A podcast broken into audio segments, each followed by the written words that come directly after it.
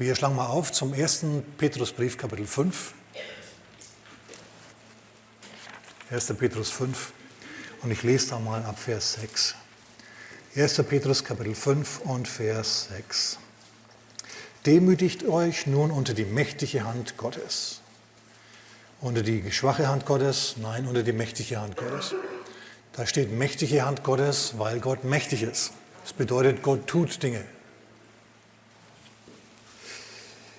Damit er euch erhöhe zur rechten Zeit. Also du sollst dich unter seine mächtige Hand demütigen, damit er dich erhöhe zur rechten Zeit. Okay. Und wie demütigen wir uns jetzt genau? Darauf gibt die Antwort Vers 7. Indem ihr alle eure Sorge auf ihn werft. Hältst es aus. Du demütigst dich dadurch, dass du deine Sorgen auf Gott wirfst. Man denkt immer, wenn man besonders besorgt ist, dann ist man besonders beteiligt und besonders edel. Ja, man macht sich viele Gedanken, denn man will ja, dass es gelingt, die Sache, an der man arbeitet. Und Gott kommt jetzt an und sagt, mal langsam. Ihr könnt es auch übertreiben. Und ähm, dann demütigt, demütigt ihr euch, demütigt ihr euch dadurch, dass ihr euch unter die, dass ihr alle Sorgen auf ihn werft. Und jetzt geht es weiter, jetzt kommt der richtig gute Teil, denn er ist besorgt für euch. Dreh dich mal zu deinem Nachbarn und sag, er kümmert sich um dich. Dreh dich mal zu dem Nachbarn an der anderen Seite, der scheint es noch nicht so richtig kapiert zu haben. Er kümmert sich um dich. Weil es steht hier in der Bibel, das ist nicht nur eine Wohlfühlphrase, ja, sondern das steht hier tatsächlich in diesem Wort Gottes. Also, häng deine Sorgen etwas tiefer, denn er arbeitet hinter den Kulissen an der Lösung. Und hör mal, manche Dinge, die dir so wichtig sind, die sind ihm gar nicht so wichtig. Ich denke da an, ähm, an Lukas Kapitel 10 Abvers 38. Da hört eine Frau namens Martha, dass Jesus unterwegs ist zu ihr. Er war schon öfter bei ihr und, und er hat schon in ihrem Swimmingpool geplanscht und er hat schon äh, in, in ihren Gästebetten geschlafen und nicht nur er, sondern seine ganze Jüngergruppe mit dazu und die Frauen und die Kinder auch noch, der ganze Trost, was man halt so hat, wenn man ein Rabbi ist. Ja? Und so, ähm, so hört sie jetzt, oh, er kommt, er kommt, er kommt, er kommt tatsächlich, oh, er ist spitze. Einerseits ist er total begeistert, andererseits gehen ihre Zahnräder im Kopf wieder wild durcheinander. Oh Mann, wenn Jesus kommt, dann ist er nicht allein. Er hat dann noch, er hat dann noch die Zwölf dabei und die Frauen und die Kinder. Und, und was machen wir da nur? Was koche ich da? Was, was mache ich da? Es muss mindestens ein Drei-Gänge-Menü sein. Sie macht den, den Kühlschrank auf, alles voll. Sie sagt aber nichts drin, was man ihm vorsetzen könnte. Pum, sie haut wieder zu. Sie ruft einen Diener. Sie sagt zu ihm, geh auf den Markt und kauf was für Jesus. Ja, was soll ich kaufen? Alles, kauf alles. Aber dann brauche ich noch einen, weil das kann ich nicht alles tragen. Nein, ich meine nicht alles, alles, sondern alles, was gut ist für Jesus. Was man ihm vorsetzen könnte. Und er sagt, also gut und trollt sich. Dann kommt er wieder mit, einer, mit einem Riesenkorb und sie prüft alles genau, den Kaviar und, und ob der Schnittlauch frisch ist. Sie schüttelt die Eier, ob die in Ordnung sind und so hat sie einen Kopf auf und endlich kommt Jesus. Gerade noch im letzten Moment hat sie die Hors d'oeuvre streichen können. Ja? Und jetzt, jetzt kommt er also rein. Und, und alle sind begeistert und sie stehen in der Empfangshalle, Diener gehen rum, die da die Häppchen reichen. Na, und, und Jesus isst auch was davon und sie strahlt und er macht so, also er Daumen hoch, ja, und er hat es gemerkt, ja, dass da besonders viel Liebe drin steckt und viel Arbeit. Und, und dann geht die ganze Gruppe rüber ins Wohnzimmer, setzt sich hin und ein Jünger hat eine Frage und Jesus beantwortet das. Und Jesus kommt so ins Plaudern und ins Reden. Und Martha schuftet in der Küche und überlegt, wo es jetzt Petersilie herkriegt und wir brauchen ja nur frischen Schnittlauch, der war doch nicht so gut. Ja? Jemand muss mal zum Markt und rauf und runter und hin und her. Und Jesus redet und redet und Martha ist allein in der Küche. Und irgendwann wird sie mal wirklich zu blöd, weil sie hat ja noch eine Schwester, einen Bruder. Ja, gut, dass der nichts macht, das ist sowieso klar. Ja, Lazarus. Aber, aber, aber die Maria, die können ihr wenigstens helfen, ihre Schwester. Und, und während sie da also schnibbelt und macht und kocht und tut und abschmeckt und würzt, wird sie immer saurer auf ihre Schwester. Und irgendwann ist es ihr dann zu blöd. Ja, mit Schürze und Kochlöffel in der Hand, pfum, geht die Tür auf zum Wohnzimmer. Alle schauen auf sie, Jesus unterbricht seine Rede. Und sie sagt, Meister, kümmert es dich nicht, dass meine Schwester mich so sitzen lässt, diese faule Person. Und jetzt müsste man ja denken, Jesus geht auf diese manipulative Person ein. und sagt, oh ja, entschuldige, aber Maria, würdest du bitte, macht er aber nicht. Er macht es ganz anders. Er sagt, Mada, Mada, du bist besorgt um viele Dinge. Eins aber tut Not. Und sie weiß natürlich, was Not tut, genau das Abschmecken von den Suppen und, und, das, und das Anrichten von, vom Nachtisch und so weiter. Jesus sagt aber das nicht. Er sagt, eins tut Not. Essen habt ihr jeden Tag, mich habt ihr nicht jeden Tag. Jetzt bin ich hier, jetzt bin ich wichtig.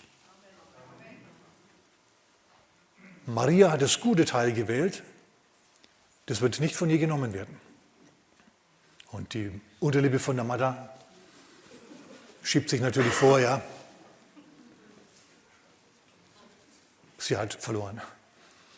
Dann überlegt sie und denkt, eigentlich hat er ja irgendwo recht, ja. Und dass die Maria da sitzen bleibt, Mensch, die ist doch verknallt in den, das weiß doch jeder.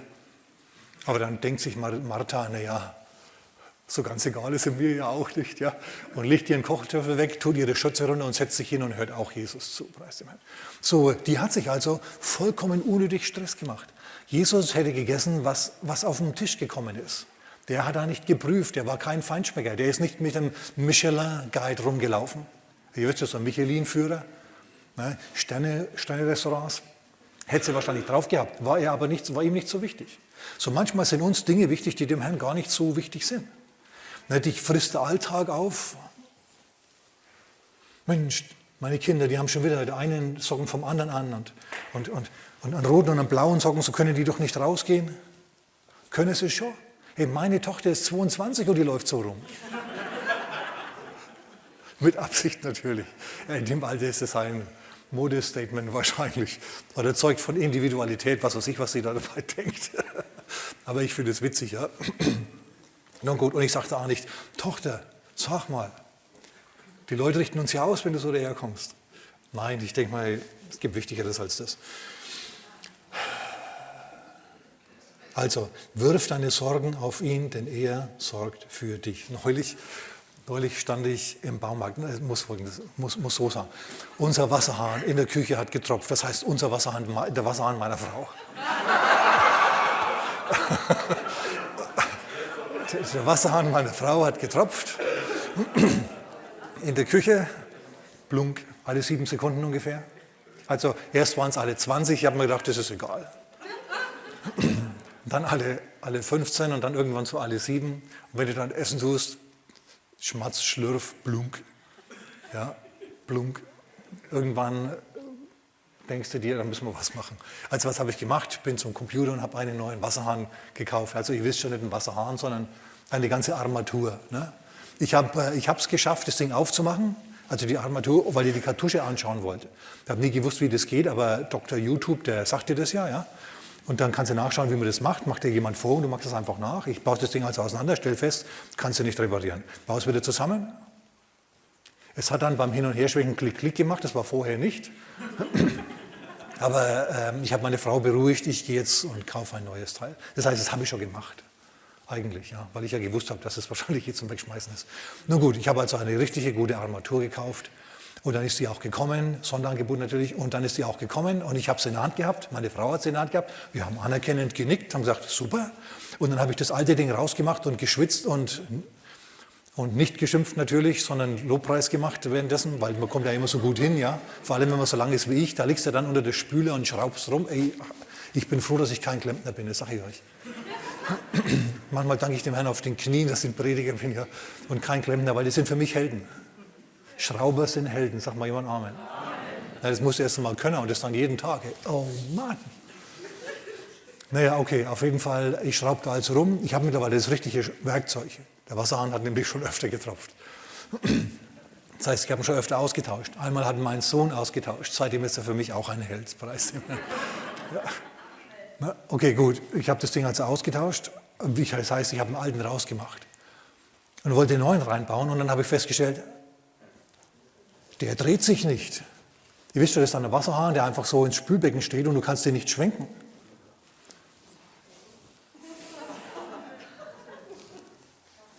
Oh Mann. Ich war nicht gut gelaunt. Ich habe mir dann gedacht, so ein Blödsinn. Glaubst du jetzt, kaufst du so ein Ding, schaust extra, dass du einen guten Deal machst, wie man heute sagt, also Gutes Geschäft machst, billiger als im Laden, ja. Und dann stehst du da und schaust blöd, weil das Ding sich nicht drehen lässt. Ich habe mir gedacht, jetzt ist mir alles egal, Sonderangebot hin oder her, schick mal zurück und ich fahre in den Baumarkt und stehe da vor den Armaturen und stelle fest, schauen genauso aus, wie, also genauso Gerät wie meins daheim. Sage genau dasselbe, nur halt teurer. Und ich bin hin, so fast mit zitternden Fingern und habe hab geschaut, ob man das Ding bewegen kann. Man konnte es bewegen. Ich habe mir gedacht, ist das jetzt dasselbe, was ich habe, oder ist das eins, das so ausschaut wie meins, aber das man halt bewegen kann? So, ich stand ein bisschen ratlos da, aber es gibt ja mittlerweile kluge Telefone. Also was mache ich? Ich tippe mal, ich WhatsApp meine Frau an. Wer hat auch WhatsApp? natürlich. Ich WhatsApp meine Frau an, hallo Frau, äh, sei so gut, mach mir von der Bedienungsanleitung ein Bild, also von dem Plan, weil da steht ja dann drin, ob das Ding schwenkt oder nicht. Ich habe da bloß nicht dran gedacht, ja in meinem Wahn und Zorn, ne, mit meinem hochroten Gesicht, als ich äh, noch daheim war. Ich habe dann ihr geschrieben, mach doch ein Bild, sei so gut und schick's mir. Und normalerweise, wenn ich meine Frau sehe, dann, wenn du deine Frau siehst, geht es wahrscheinlich genauso, ja? Und ich denke mir, okay, gut, jetzt wäre eine gute Gelegenheit, mal aufs Telefon zu schauen. Und das macht sie, kriege ich keine Antwort.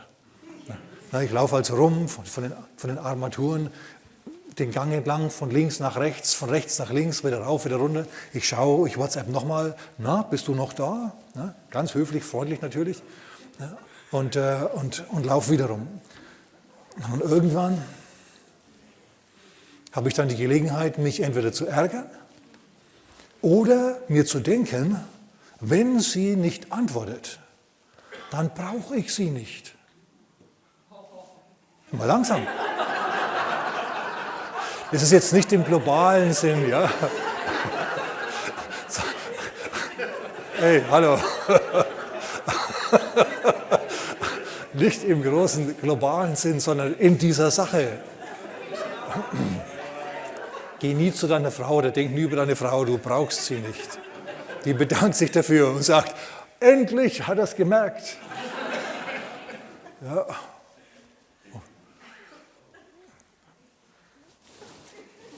Ich denke mal also, okay, Herr, Herr, ich antworte dir diese Herausforderung jetzt im Glauben. Wenn also sie mir nicht antwortet, dann bedeutet das, sie muss mir jetzt nicht antworten. Ich komme prima ohne sie zurecht. Es ist okay, dass sie nicht antwortet. Ich muss mich deswegen nicht ärgern.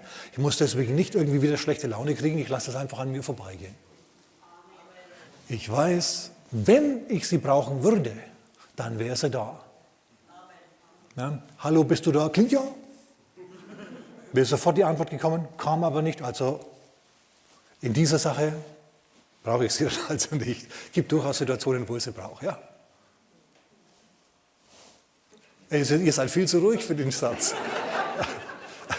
Nun gut, auf jeden Fall denke ich mir, gut, dann, dann fahre ich jetzt wieder heim, fahre also wieder heim, das heißt, ich wasche noch das Auto dabei, komme gerade zu einer Waschanlage vorbei, wasche also ein bisschen das Auto, damit wenigstens der alte Dreck weg ist, wenn der neue jetzt wieder drauf kommt. Ist ja Winter. Und fahre heim. Und was stelle ich fest, als ich daheim bin? Nachdem ich das Ding eingebaut habe. Es lässt sich um 100 Grad drehen. Eigentlich mehr als 100. Es sind praktisch 120 oder 130 Grad. Und den Griff oben kann man auch drehen, preis den Herrn. nach kalt und warm und alles. So, ich stehe also da und habe mir Sorgen gemacht und habe mich geärgert über etwas, worüber ich mich zu ärgern, mich, überhaupt keinen, mich zu ärgern überhaupt keinen Grund gehabt habe. War gut, dass ich so im Laden beschlossen habe, hey, ist nicht notwendig. Und, ich, und es ist gut. Ich sage dir mal, es ist gut, wenn du genauso reagierst. Wenn irgendwie etwas nicht so klappt, wie du dir das denkst, dann bist du vielleicht in der Situation von Martha oder von mir. Du denkst gerade, Mann, das muss doch und überhaupt. Und dein, dein ganzes Denken, Streben, Würgen und Zerren ist eigentlich umsonst, ist überhaupt nicht wichtig. Kannst darauf verzichten.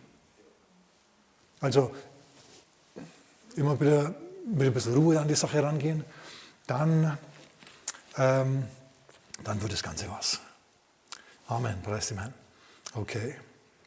Jetzt, der Herr sorgt sich für uns, der Herr kümmert sich um die Dinge, die wichtig sind, die notwendig sind. Und Jesus hat der Martha, der vielbeschäftigten, klargemacht, du brauchst das Wort mehr als ein neues Rezept. Ich esse auch das, was es gestern gegeben hat. Ich esse Reste, sagt Jesus quasi. Aber was du brauchst, Martha, ist das, was ich habe. Ich brauche nicht, was du hast. Du brauchst, was ich habe. Das Wort Gottes. Leute, das Wort Gottes ist der Schlüssel zu einer, zur Ruhe im Leben. Wie habe ich meine Botschaft heute genannt? Wie du die Ruhe bewahrst. Wie du die Ruhe bewahrst. Muss eine Entscheidung treffen, die Ruhe überhaupt bewahren zu wollen. Es gibt Leute, die sind Chaoten. Wenn nicht Unruhe um sie herum ist, dann fühlen sie sich nicht wohl. Es gibt so Leute. Und die, die erträgst du nur in Dosen, also in geringen Dosen, wie Schnaps. Ne? Schnaps kannst du keinen Liter trinken, sondern ein Nipperer und dann reicht schon wieder. So sind manche Menschen. Wenn du mit denen zu viel zusammen bist, dann, wow, ja, okay, dann ist alles verrückt. Dann, äh, dann, dann flippst du genauso rum wie sie. Die sind irgendwie permanent an ihren Sorgen oder an ihren Umständen besoffen. Das sollst du nicht mitmachen. Der Herr hat für dich Ruhe. Nicht irgendwie Schnarchruhe, sondern innere Ruhe bestimmt. Und wie man zu dieser inneren Ruhe kommt, ist wichtig. Du kommst in diese Ruhe nicht hinein ohne das Wort Gottes. Denn die Sache ist nämlich die, Du kannst innerlich Ruhe haben, den größten Frieden haben und außen um dich herum kann der Sturm toben. Macht dir dann gar nichts aus. Du kannst im Sturm Ruhe bewahren. Aber das kannst du nur dann, wenn das Wort Gottes in deinem Herzen ist. Okay, du sagst, hm, klingt ein bisschen abstrakt. Gut, dann gebe ich dir ein paar Beispiele. Ähm, zunächst gehen wir aber noch zum Philipperbrief, Kapitel 4. Da steht auch eine wunderbare Schriftstelle. Epheser, Philippa.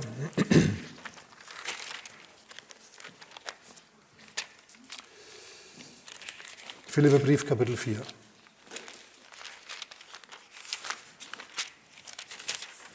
Und Vers 6. Auch Vers 4, weil es so schön ist. Freut euch im Herrn alle Zeit. Das ist übrigens, du siehst in, deinem, in deiner Übersetzung vielleicht hinter dem Wort alle Zeit ein Ausrufezeichen. Das haben die Übersetzer nicht deswegen reingeschrieben, weil sie zu viel Druckertinte hatten, sondern aus, äh, aus, mit Absicht. Das ist nämlich ein Befehl. Das ist ein Imperativ im Griechischen, also im Urtext. Paulus befiehlt den Philippern also, freut euch, in Klammern gefälligst. Du sagst, oh ja, wie kann ich das machen? Indem du dich zunächst einmal dazu entscheidest. Und dann geht es weiter. Wiederum will ich sagen, freut euch, ja, ihr habt richtig gehört. Eure Milde soll, all, soll allen Menschen bekannt werden. Der Herr ist nahe. Und jetzt kommt mein Vers 6. Seid um nichts, sag mal nichts, um nichts besorgt, sondern in allem, sag mal in allem, sollen durch Gebet und Flehen mit Danksagung eure Anliegen vor Gott kund werden. Also Gebet und Flehen, das Gebet einmal mit dem Verstand beten, Flehen ist ein bisschen mit Emotion auch noch beten, ja, sage ich jetzt einfach. Aber dann geht es weiter mit Danksagung. Wenn du gebetet hast, dann soll das nicht ein Geflenne und Geknöre sein, das dürfte ruhig sein bis zu einem bestimmten Punkt. An dem bestimmten Punkt musst du dann in Danksagung überschwenken. Wenn du nämlich betest, ohne hinterher zu danken, dann bist du, in deinem, dann bist du noch nicht im Glauben gelandet, dann bist du noch nicht durchgebrochen. Kann sein, dass der, nächsten, dass der morgen oder in einer Stunde wiederkommen musst und nochmal beten musst über dieselbe Sache. Herr, musst du dann sagen, ich habe noch keinen richtigen Frieden über, über mein Anliegen. Hm. Und irgendwann kommt dann der Punkt, an dem du einen inneren Frieden hast. Und dann kannst du Dank sagen. Dann kannst du sagen, danke Herr, dass du dich um mein Anliegen kümmerst. Danke, dass du dich um mein Anliegen kümmerst. Denn schau, in dem Moment, in dem du anfängst zu danken, hörst du auf zu wanken. Dann bist du im Glauben angekommen. Solange du noch nicht innerlich in die Ruhe gekommen bist, ähm, kannst du noch nicht danken. Du kannst aber schon mal im Voraus danken, quasi im Glauben danken. Das musst du sowieso immer wieder. Es geht weiter. Also wenn du das gemacht hast, und ich komme gleich mit ein paar Beispielen, keine Sorge, dann geht es weiter.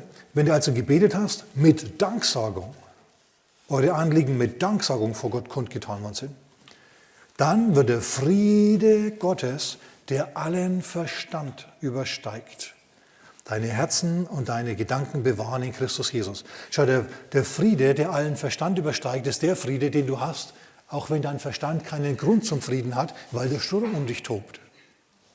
Dein Verstand sagt, hey, der Sturm tobt, mach dir Sorgen. Aber der innere Frieden sagt zu dir, wozu? Gott hat diesen Sturm, hat mich und mich im Sturm in der Hand. Das ist der Friede, von dem ich spreche und das ist der Friede, den du willst. Du kommst nicht in diesen Frieden hinein ohne das Wort Gottes. Ähm, Amen. Okay, ich mache das dann so, dass es für jeden was bringt und nicht abstrakt bleibt. Zunächst ein äh, super Beispiel. Jesus ist, Jesus kommt zu seinen Jüngern, nachdem er gerade gepredigt hat. Wir sind am See Genezareth. Und er steigt ins Boot und sagt, Jungs, schiebt uns raus ins Wasser und lasst uns übersetzen ans andere Ufer. Und wir waren schon in Israel, wir wissen, was für ein Schiff das ist. Das ist äh, nicht super groß, aber 100 Mann passen durchaus drauf, sage ich jetzt mal, wenn sie ein bisschen dichter stehen oder sitzen. Dann ist äh, vorne beim Steuermann oder hinter dem Steuermann eine, eine Bank quasi, auf die du dich theoretisch drauflegen kannst, wenn du willst. Na, kannst du wahrscheinlich eher nicht, weil das eher für den Steuermann und seine Mannschaft ist. Also dieses Boot ist nicht ganz klein, das ist kein kleines Ruderbötchen. Okay, und der Jesus kommt jetzt also und sagt, lasst uns übersetzen. Denn Gott, der Vater, hat zu ihm gesagt, setzt über ans andere Ufer. Und Jesus sagt es seinen Jüngern. Der Leiter sagt es den Mitarbeitern, lasst uns übersetzen. Jetzt wissen die Mitarbeiter, was sie machen sollen. Übersetzen. Okay, sie schieben also das Boot ins Wasser, und der Jesus, der hat den ganzen Tag gepredigt, der ist quasi schweißnass, ja, und er ist froh, wenn er sich jetzt ein wenig ausruhen kann. Er legt sich da auf diese Bank, von der ich gerade geredet habe, am hinteren Ende des Schiffes und äh, stopft sich das Kissen unter den Kopf und döst ein wenig. Und das Schaukeln der Wellen, es ist angenehm. Und es wiegt ihn in den Schlaf und es ist alles wunderbar. Und, ähm, und zum Schluss wird dieses, wird, diese, wird dieses Schaukel, wird diese Wiege richtig zur Schiffsschaukel geht dann hin und her. Es kommt nämlich ein Sturm auf diesen See.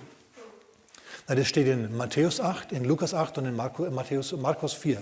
Da steht es. Jeweils ein wenig anders. Das heißt, die Worte sind ja ganz bisschen anders, was die Jünger sagen, aber es sind ja mehrere Jünger, die da reden. Deswegen schauen wir uns ganz kurz an, was jetzt passiert. Also, Jesus liegt in der Schiffsschaukel und wird hin und her gewiegt und er schläft. Er hat innerlich völligen Frieden, auch wenn er irgendwo auf einer körperlichen Ebene merkt, no, wir sind hier in einem ziemlichen Seegang, das macht ihm überhaupt nicht das Geringste aus. Im Gegenteil, das gefällt ihm noch. Och, das geht schön auf und schön ab. Hm, swing low, sweet chariot. Na gut, das war jetzt noch nicht erfunden. Es gab noch keine Negersklaven, das heißt nicht in Amerika. Ähm, aber Jesus schläft also. Und äh, die, die, Wellen, die schlagen aber schon übers, über, über den Bootsrand und fangen an, das, das, das Boot zu füllen. Und sie sind in Gefahr, heißt es. Und was machen die Mitarbeiter? Schau, die Mitarbeiter haben nicht von Gott gehört, lass uns übersetzen. Das hat Jesus gehört und Jesus hat seinen Mitarbeitern weitergesagt. So die, die Jünger haben nicht dasselbe Maß von Glauben, das Jesus hat. Denn Jesus hat das Wort gehört, nicht die Jünger. Die Jünger machen sich also Sorgen und sind nicht im Frieden. Jesus hat es gehört, das Wort hat es geglaubt und er ist im Frieden. Obwohl er in derselben gefährlichen Situation ist. In derselben gefährlichen Situation. Der Unterschied zwischen den nervösen Jüngern und dem schlafenden, ruhenden Jesus ist das Wort. Und jetzt rennen sie also zu Jesus hin und sie schütteln ihn. In Matthäus 8, 25 sagen sie, Herr, rette!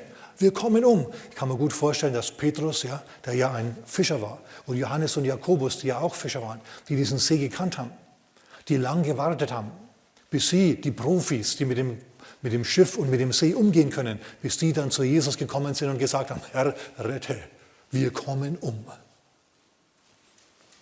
Ist es Ruhe? Nö. Ist es Glauben? Eher nicht. Aber immerhin gehen sie zum richtigen Mann, nicht zum Steuermann, sondern zu Jesus. Jesus, Lehrer, nein, Herr, rette, wir kommen um. In Markus Kapitel 4, Vers 38 sagen sie, Lehrer, kümmert es dich nicht, dass wir umkommen? Jetzt bist du hier bei uns im Boot und dir ist es egal, dass wir im Sturm sind? Oh, ich kenne massenweise Christen, die in ihrem Herzen denken, Herr, ich bin hier im Sturm und du rührst dich nicht. Ich spüre deine Gegenwart nicht. Ja, was hätten Jesus machen sollen? Hingehen zu jedem einzelnen Jünger und ihm so einen Arm rumlegen, ich bin da. Muss er doch gar nicht. Das ist doch lang doch, wenn er, wenn er auf dem Divan liegt und schläft.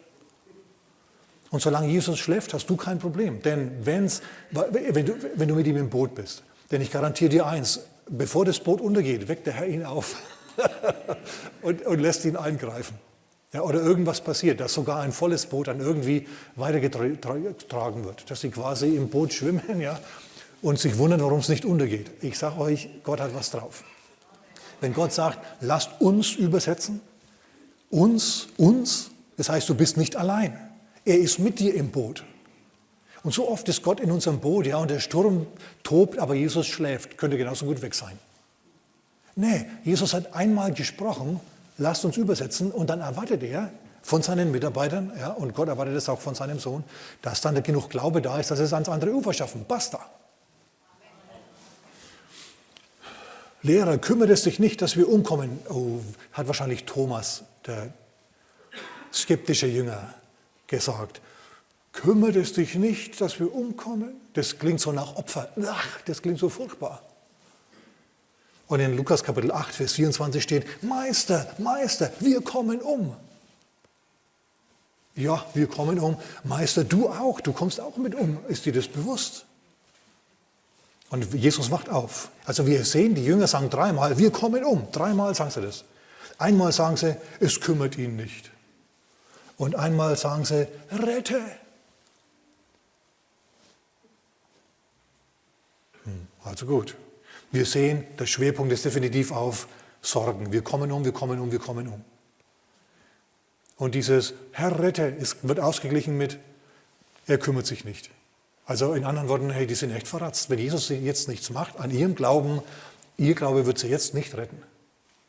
Aber Jesus ist ja da. Und Jesus steht auf und äh, wacht auf erstmal, dann steht auf, sieht Wind und Wellen, sieht den Sturm, dann gebietet er dem Wind und stillt den Sturm. Schweig, verstumme. Wind, schweig, See, verstumme. Und es kam ein, eine große Ruhe über diesen See. Schau, was hat Jesus befähigt, den Sturm zu stillen? Das Wort Gottes, das Wort des Vaters an ihn, der Auftrag des Vaters an ihn, das Gebot, lasst uns übersetzen. In diesem Gebot, in diesem Wort war genug Kraft, um den Sturm zu stillen. In dem Wort, das Gott zu dir sagt, ist genug Kraft, um deine Stürme zu stillen. Du wirst überleben, du wirst es schaffen. Leute, mir stinkt es manchmal, wenn ich zurückdenke an die 90er Jahre. Ja, und auch andere Zeiten, an denen ich mir Sorgen gemacht habe. Ja, an denen du dann äh, nachts im Bett liegst und dir denkst, Mensch, wie wird es wohl ausgehen, wie wird es wohl ausgehen, wie wird es wohl ausgehen, wird es was werden, wird es was werden. Ja, natürlich wird es was. Jetzt kannst du zurückblicken und sagen, warum habe ich mir nur so viel Sorgen gemacht? Es war genug Kraft in dem Wort, ja. Lass uns übersetzen, dass es getragen hat. Auch in deinem Wort. Und in, in diesem geschriebenen Wort steckt so viel Kraft drin. Okay, Jesus tut es also. Und er sagt in Matthäus 8, Vers 26, was seid ihr furchtsam, Kleingläubige? Also Kleinglauben und Furcht gehen Hand in Hand. Kleingläubige. Übrigens, als Jesus, äh, als Petrus zu anderer Zeit, Johannes, äh, Matthäus 14, übers Wasser ging und dann unterging, hat Jesus ihn rausgezogen, hat zu ihm gesagt, du Kleingläubiger. Also der Kleinglaube, der fängt bei Jesus dann an, wenn du übers Wasser gehst, aber dabei untergehst ein bisschen. Oh Mann. Hm. Was seid ihr furchtsam, Kleingläubige? Markus Kapitel 4, Vers 40. Warum seid ihr furchtsam? Habt ihr noch keinen Glauben? Habt ihr mir nicht oft genug zugeschaut, wie, wie ich äh, Wunder getan habe? Ihr müsstet doch eigentlich ein wenig Zuvertrauen haben jetzt. Ich sage, lasst uns übersetzen und dann könnt ihr das auch. Habt ihr noch keinen Glauben? Was muss noch alles passieren? Muss euch Gott aus Barmherzigkeit eure Unglaubensgebete noch mehr erhören, damit ihr endlich ein wenig Glauben entwickelt? Ja, in Klammern ihr Armleuchter. Das kann ich mir vorstellen, dass er sich so gedacht hat. Warum seid ihr furchtsam? Habt ihr noch keinen Glauben? Und in Lukas 8, Vers 25 sagt er, wo ist euer Glaube? Hat, euer, hat der Wind euren Glauben weggeweht? Ist der Glaube ins Wasser gefallen untergegangen und jetzt liegt er da unten am See Genezareth? Wo ist euer Glaube? Ist euer Glaube im Sturm oder ist euer Glaube in mir und in meinem Wort und in meiner Gegenwart? Meine Frage ist auch wo ist dein Glaube? Besorgtes Herz. Dann sagst du, ja, na ja, na ja, die hatten es ja gut, die hatten Jesus im Boot. Wer hat schon Jesus im Boot? Gut, es kam auch ein Sturm einmal, als Jesus nicht im Boot war. Ja, das ist eine andere Situation. Das ist, äh, das ist in ähm, irgendwo anders. In Matthäus 14 zum Beispiel. Da befiehlt Jesus ihnen, wieder am See Genezareth, er befiehlt ihnen, steigt ins Boot und fahrt mir voraus. Und die Jünger, die machen das. Die steigen ins Boot und fahren ihm voraus. Sie rudern los und es ist noch hell und dann wird es dunkel und je dunkler es wird, desto unruhiger wird der See und er wird total unruhig. Aber sie wissen ja jetzt, Jesus hat ihnen den Befehl gegeben, sie sollen übersetzen.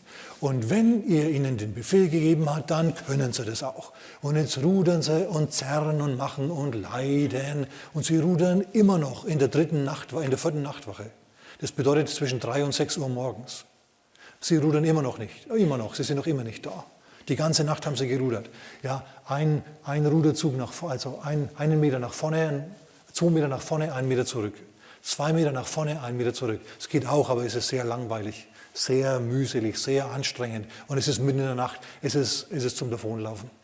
Sie tun den Willen Gottes, sie sollen übersetzen, aber sie haben größte Probleme. Keinem ist jetzt eingefallen, sie könnten zu dem Sturm sprechen oder irgendwie sowas. Sie haben jetzt echt Probleme und diesmal ist Jesus nicht im Boot.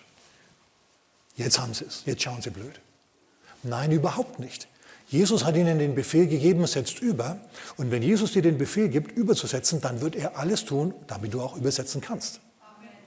So kommt Jesus also, als sie es wirklich selber nicht auf die Reihe kriegen, in der dritten Nacht, in der vierten Nachtwache zu ihnen ans Boot. Er läuft übers Wasser. Ihm hat scheinbar irgendwie Wind und Wellen haben ihm nichts ausgemacht. Er war schneller als die im Boot. Ich meine, hallo. Er geht, an, er geht auf die zu und sie schreien natürlich, weil sowas haben sie noch nie erlebt, du wahrscheinlich auch nicht. Ja? Oh Mann, der Klabautermann holt uns, jetzt geht's in die Tiefe. Oh nein, oh nein. Und dann ruft Jesus und sagt, fürchtet euch nicht, ich bin's. Und sie sind also maßlos entsetzt. Und Jesus kommt, steigt ins Boot. Wir lassen jetzt den Petrus, der auf dem Wasser läuft, mal aus.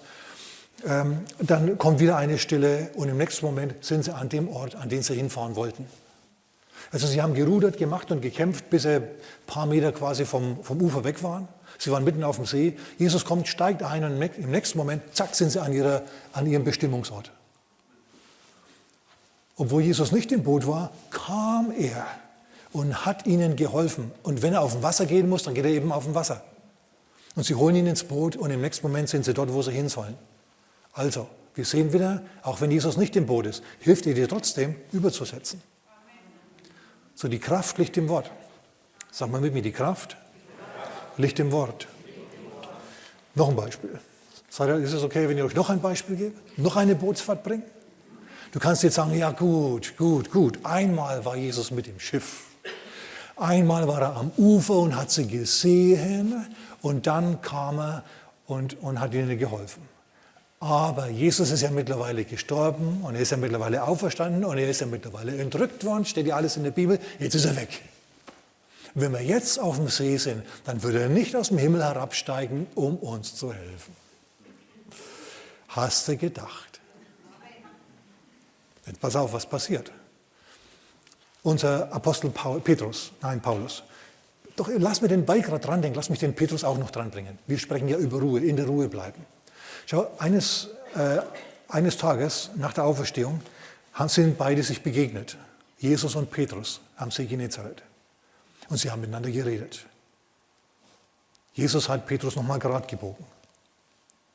Petrus, liebst du mich mehr als diese? Oh ja, du weißt, dass ich dich lieb habe und so weiter. Sie sprechen also miteinander, bringen ihre Beziehung wieder in Ordnung, denn wir wissen ja, Petrus hat Jesus leider echte Schwierigkeiten gemacht.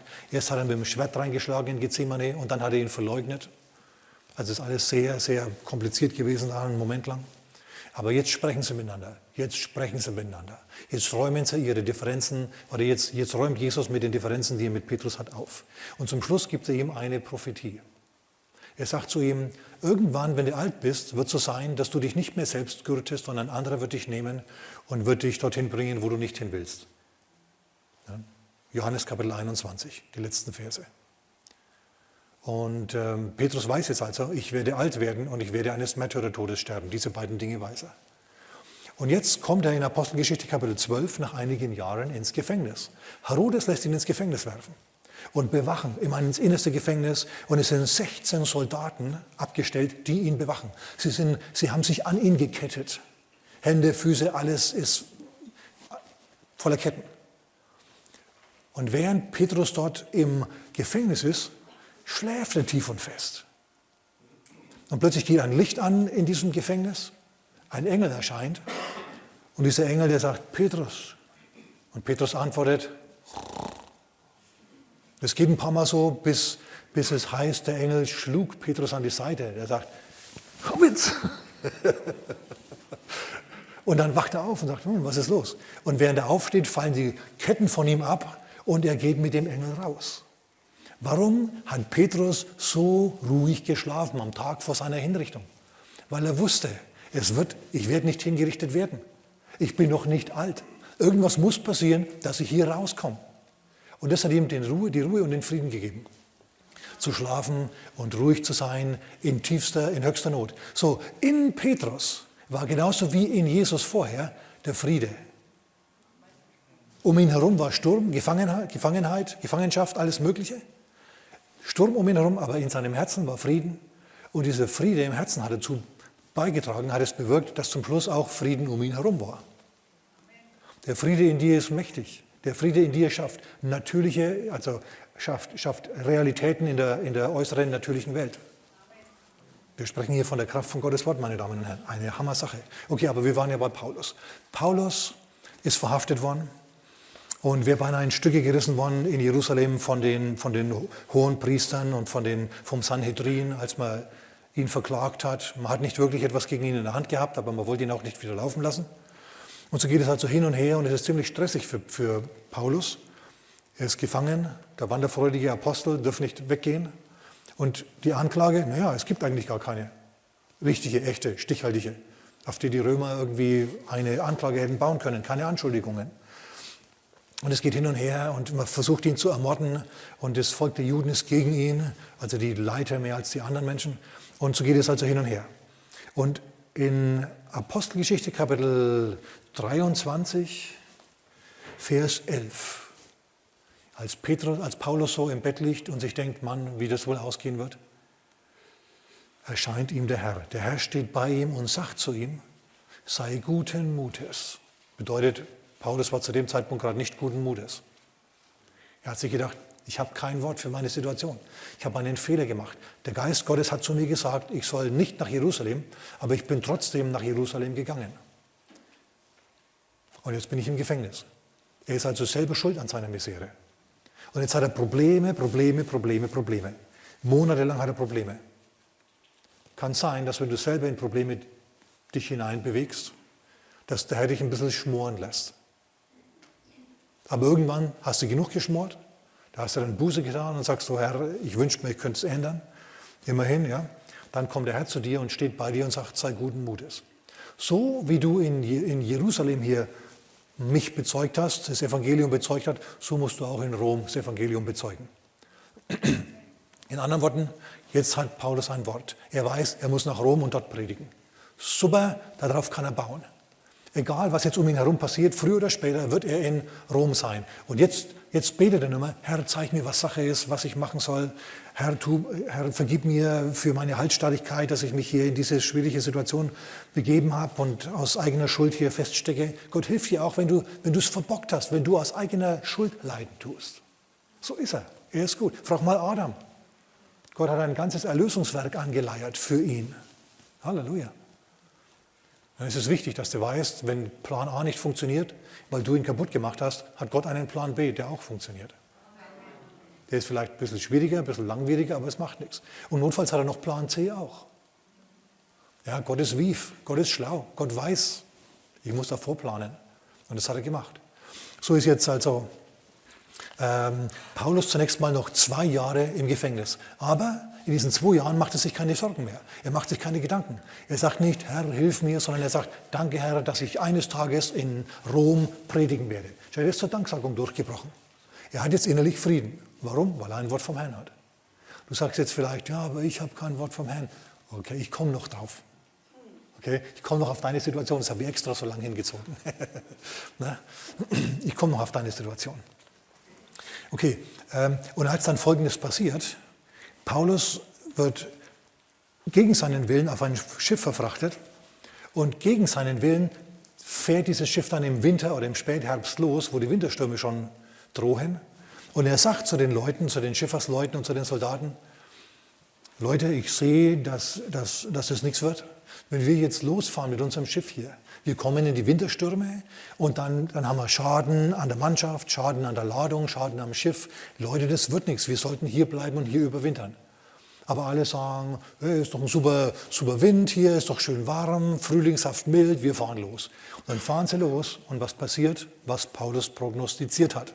Sie kommen in einen Sturm namens Eurakelon. Der hat sogar einen Namen gehabt, der Sturm. Warum? Weil er immer wieder auftrat. Also sie kommen in einen Sturm, der eigentlich niemanden verwundert hat. Sie kommen in diesen Sturm und, und dann geht es richtig los. Wind und Wellen gehen auf und ab und es wird so finster, dass sie 14 Tage lang nicht wissen, ist jetzt Tag oder Nacht. Ich meine, hallo, setzt du dich mal 14 Tage in den Keller, na, dass du nicht mehr weißt, ob es jetzt Tag oder Nacht ist, ohne Uhr, ohne alles. Furchtbar. Und Paulus ist dort eigentlich ohne sein Zutun. Er, er wollte dort nicht hin. Man hat ihn dazu gezwungen, damit zu gehen. Er war ja Gefangener in Ketten. Den haben sie einfach mitgenommen. Ist blöd, gell, wenn du keine Wahl hast. Wenn du es besser weißt, aber aber, aber du dein besseres Wissen nicht durchsetzen kannst. Überleg mal. Hat Gott nicht gehindert, Paulus zum Prediger in Rom zu machen? Hat Gott nicht gehindert. Was ist passiert? Es geht also auf und ab. Und, und denen wird es schlecht. Ja, sie schmeißen die Ladung über Bord. Sie, äh, sie sägen den Mast ab, dass, dass sie nicht kentern. Sie schmeißen die, die, die Anker weg und äh, lassen sich treiben. Sie umgürten das Schiff, dass es nicht auseinanderbricht, so mit Seilen, umwinden sie es ein paar Mal, so Kiel und Deck und alles. Und ansonsten halten sie sich fest. Aber das wird irgendwann mal alt nach 14 Tagen. Ich bin mir sicher, dass Paulus gute Lust gehabt hätte, zum Sturm zu sprechen. Aber du kannst zum Sturm nicht sprechen, wenn du nicht das Wort Gottes hast, um zum Sturm zu sprechen. Du kannst dann einfach zum Sturm sprechen. Der Sturm, der lacht, der wird einfach weiter. Du brauchst erst ein, ein Wort vom Herrn, sprich zu diesem Sturm. Und solange dieses Wort nicht kommt, bist du dem Ganzen ausgeliefert. Paulus ist dem Ganzen jetzt ein wenig ausgeliefert. Aber wir wissen ja, er kann nicht untergehen. Gott hat zu ihm gesagt, er muss übersetzen von Jerusalem nach Rom. So wie Jesus gesagt hat, lass uns von einem Ufer zum anderen übersetzen. So kann der also auch nicht untergehen. Und er weiß es. Und er sagt, Herr, danke, dass ich in Rom predigen werde. Ich werde in Rom predigen. Das ist das, was diese Nussschale in diesem, in diesem Mittelmeer, in diesem stürmischen Mittelmeer noch trägt. Und es kommt, wie es kommen muss, meine Damen und Herren. Paulus ist ja unterwegs im Namen des Herrn, deswegen kommt zu ihm endlich ein Engel. Das ist quasi wie Jesus, der auf dem Wasser einhergeht. Kommt jetzt ein Engel, der geht auch auf dem Wasser einher und er spricht zu Paulus. Und er sagt, fürchte dich nicht, alle, die auf dem Schiff sind, werden dir geschenkt werden. In anderen Worten, die überleben nur deswegen, weil du hier bist. Das zeigt, was für einen Wert Gott Paulus beigemessen hat dass er ihm die einfach schenkt, nur als Zeugnis, ich bin mit dir. Das ist gut, gute Nachrichten der schlechten. Und Paulus sagt, lasst uns guten Mutes sein, denn dieser Engel, der sagt, wir müssen auf eine Insel verschlagen werden. Keinem von euch wird ein Haar gekrümmt werden, der predigt also evangelistisch. Denn der Gott, der, dem ich gehöre und dem ich diene, sein Engel, der stand bei mir. Und alle schauen ihn an, ja, Käse weiß und mit leerem Magen. Und Paulus sagt, wir haben jetzt 14 Tage nichts gegessen, jetzt wird es Zeit, dass wir was essen. Stärkt euch Männer. Und dann rührt er sich da seinen Brei an und fängt an zu mampfen. Und, und, und diese Zuversicht, dieser Glaube, den dieser Mann hat, der, der schwappt über auf diese ganze Mannschaft. Diese fettige, ausgemergelte, kaputte Mannschaft. Und sie sagen, ja gut, vielleicht ist ja doch was dran. Und dann fangen sie auch an zu essen. Und dann fängt Paulus vielleicht auch noch an zu singen, kann man mir vorstellen. Und seine Mitarbeiter sind dabei und singen und zum Schluss singen alle mit, singen ein Gott ein Loblied und im nächsten Moment boah, stecken sie fest. Sie sind aufgelaufen an irgendeinem Riff. Und dann ist natürlich großes Chaos wieder. Und äh, das, der Sturm, der zerdrückt dieses Schiff und alle, die springen von Bord und hängen sich an, äh, an Trümmer des Schiffes und werden dann hingespült auf die Insel, die Malta heißt. Und jetzt hängt Paulus an diesem Balken. Und er sagt, Herr, ich hätte es eigentlich gern bequemer gehabt, aber jetzt ist es halt so, wie es ist. Ich werde in Rom das Evangelium predigen. Und dann spuckt er wieder das Wasser aus und dann strandet er auch schon an dem Kiesstrand. Ich war schon mal dort, wo, Jesus, wo, wo äh, Paulus gelandet ist. Da gibt es jetzt eine Kirche, die heißt St. Paul Shipwreck Church, also die St. Pauli Schiffbruchkirche, ja, so eine Kapelle. Da standen wir, Larry Mills und ich, vor vielen, vielen Jahren. naja, auf jeden Fall lag er dann da. Und er kam aus dem Wasser raus. Und gerade als er aus dem Wasser rauskam, hat es begonnen zu regnen. Ein kalter Regen noch dazu. Der kam sozusagen von der Traufe in den Regen. Man überleg mal, da fühlst du dich doch in den Hintern getreten, wenn du kein Wort vom Herrn hast. Aber Paulus, Paulus meckert nicht, Paulus, Paulus stöhnt hier nicht rum, sondern er sagt, ach ja, ich kann alles auf, Feder, auf Daunenbetten ruhen und, und im Regen stehen auf Malta. Und dann sammeln sie sich und sie stellen fest, hey, es ist, es ist keiner verloren gegangen.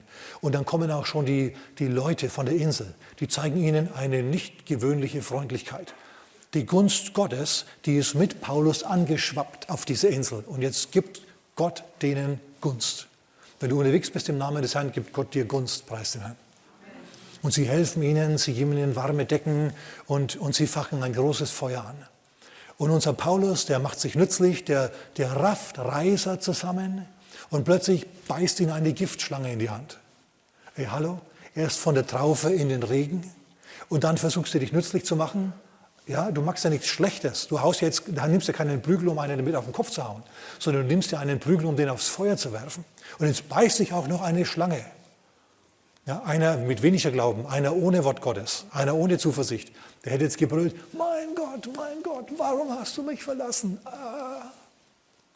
Aber unser Paulus macht das ganz anders. Und vor allem die Leute, die ändern sich jetzt plötzlich. Ein Raunen geht durch die Gruppe. Oh, der muss ein Mörder sein, dass die Göttin der Rache den nicht leben lässt, obwohl er dem Meer entronnen ist. Und Paulus, der lächelt nur, winkt ihnen, denen zu, ja, und dann schüttelt er diese Giftschlange, Giftschlange, steht Giftschlange, schüttelt er sie ins, Wasser, ins, ins äh, Feuer ab. Und jetzt warten alle, dass er irgendwie aufschwillt und ja, die Zunge aufschwillt und aus dem Mund austritt und, und er anfängt aus den Augen zu bluten und aus den Ohren und was man halt so macht, wenn man total vergiftet ist. Aber überhaupt nichts passiert, nichts dergleichen, nichts dergleichen passiert. Der macht einfach weiter, der rafft weiter Reiser zusammen und schmeißt sie ins Feuer. Und jetzt passiert wieder was. Jetzt sagen sie, das muss ein Gott sein, der wie Poseidon aus dem Wasser stieg und dann beißen die Giftschlangen und die können ihm nichts. Wenn Paulus sich hingestellt hätte, oh Gott, warum nur? Dann hätten sie gesagt, ja genau, ganz genau, warum nur? So steht er aber da und sagt, Halleluja. Ja, schüttelt das Ding ins Feuer ab und alles ist gut. Und dann ändern sie die Meinung. Weil er im Glauben reagiert hat, ändern sie die Meinung und schließen ihn in ihr Herz. Wenn Leute denken, du bist ein Gott, dann kannst du denen viel erzählen. Und der Oberste der Insel, der nimmt die auch zu sich und, äh, und bewirtet sie und es ist alles wunderbar. Und dann kommt ein Mann so rein, so im Rollator, kommt da reingehumpelt, ja, ganz dünn schon. Paulus sagt, na, wer ist denn das? Oh, das ist der Vater, das ist mein Vater, sagt dieser Hausherr, der Oberste der Insel, in dessen Haus sie jetzt halt so Quartier gefunden haben. Das ist mein Vater. Oh, was hat er denn? Der sieht so krank aus. Ja, der hat die Ruhe. Ach, das ist aber mal schlimm, sagt Paulus. Und später geht er dann in das Krankenzimmer hinein und er betet und legt dem Mann die Hände auf und heilt ihn. Und am nächsten Morgen ist dieser Mann fit und gesund und alle sind begeistert. Und dieses Wort geht aus über die Insel. Ich meine, es war ja kein Niemand, der da geheilt wurde. Das war ja der Vater des Obersten, des Obersten ja, der Insel, also jemanden, den man gekannt hat. Und jetzt kommen die ganzen anderen aus der Insel auch noch an. Und aber Paulus macht einen großen Heilungsgottesdienst, die werden alle geheilt. Und nach drei Monaten Evangelisation ist die Insel christlich bis zum heutigen Tag und sie laden ihnen viele Dinge auf und verabschiedeten sie mit vielen Ehren. Ich garantiere euch, Paulus war der Ehrenbürger der Hauptstadt und er war, was weiß ich was alles, ja, ähm, sehr gesegnet. Hat einen Orden gekriegt wahrscheinlich ne, für die ganzen guten Dinge, die er getan hat. Und man hat ihnen ordentlich aufgeladen, alles, was ihnen nötig war. Man hat ihnen nicht nur gegeben, was nötig war, sondern man hat ihnen aufgeladen. Das bedeutet, die sind arm aus dem Wasser gestiegen und sind reich wieder gegangen. Und die Insel war noch reicher, denn sie hatte jetzt Jesus. Du sagst, ja gut, aber das, das, das ist dem Paulus jetzt passiert, der hatte ein Wort, aber ich habe doch kein Wort. Hey, du hast auch ein Wort, natürlich, jetzt pass mal auf. Dein ganzes Leben ist eine Bootsfahrt. Deine Geburt, du steigst ein ins Lebensschiff, dann geht's auf und geht's ab, geht's auf und geht's ab und irgendwann landest du am anderen Ufer. Das ist dann der Moment deines Ablebens. Du gehst zum Herrn. Und in der Zwischenzeit hast du durchaus ein Wort. Allein die Tatsache, dass du existierst, bedeutet, dass Gott dich gewollt hat. Und wenn Gott dich gewollt hat, dann hat er auch einen Plan für dich. Dann kümmert er sich auch um dich. Das muss er einfach. Wenn du dich oft genug von ihm wegwendest, dann würde er dich eines Tages einmal lassen. Dann geht es dir so wie diesem Terrorgeneral der Iraner. Ja, plötzlich tut es einen Knall und dann gibt es dich nicht mehr. Selber schuld, muss ich da sagen. Aber wenn du dich an Gott anschließt, wenn du mit ihm gehen willst, wenn du ihn ehrst, wenn du an ihm interessiert bist, wenn du nach ihm fragst, dann gibt es bestimmte Bibelstellen, die für dich gelten, egal wer du bist. Soll ich mal welche sagen? Soll ich machen, ne? Natürlich. Ganz, ganz wichtig. Ich sage dir mal, ich gebe dir mal zwei. Wenn du in Problemen bist, wenn du Ruhe brauchst, dann denkst du über Folgendes nach. Hebräer Kapitel 3, Vers 5. Dort sagt Gott, im Alten wie im Neuen Testament, ist ein Zitat aus dem Alten Testament, ich will dich nicht aufgeben und dich nicht verlassen. Bedeutet, Jesus ist auch in deinem Schiff. Und solange er nicht eingreift, solange er nichts tut, bedeutet es, dass er nichts tun muss, weil alles in Ordnung ist. Wenn du empfindest, oh, ich, ich fühle seine Nähe gar nicht so sehr, ja, ähm, äh, dann kann es gut sein, dass du deswegen nichts fühlst, weil alles in Ordnung ist. Ja, aber es geht auf und ab und ich merke den Herrn nicht, musste nicht. Wenn du ihn brauchst, dann ist er schon da. Okay, also ich will dich nicht aufgeben und dich nicht verlassen. Das ist das Wort, das der Herr zu dir spricht. Das, ist das, mit, das, sind, das, sind, das sind Worte Gottes, mit denen du dich, wenn du wieder mal eine sorgenvolle Nacht verbringst, mit denen musst du dich trösten, an denen musst du dich ernähren. In Vers 6 geht es weiter, Hebräer Kapitel 13, Vers 6. Der Herr ist mein Helfer, ich will mich nicht fürchten, was soll mir ein Mensch tun?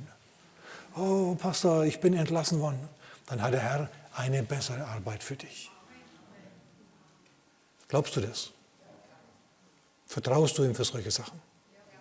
Schau, der Mensch, der will immer, dass alles so bleibt, wie es ist, denn das gibt ihm Sicherheit. Aber das kannst du vergessen. Es wird nichts bleiben, wie es ist. Alles wird sich ändern. Alles wird sich total ändern. Immer wieder. Und du wirst sagen, oh, mit diesen, mit, mit diesen Änderungen komme ich jetzt gar nicht so klar. Aber der Herr kommt damit klar. Jetzt ist mir die Zeit davon gelaufen. oh, preis dem Herrn. Ich sage dir mal eins. 90 Prozent deiner Sorgen treten nie ein.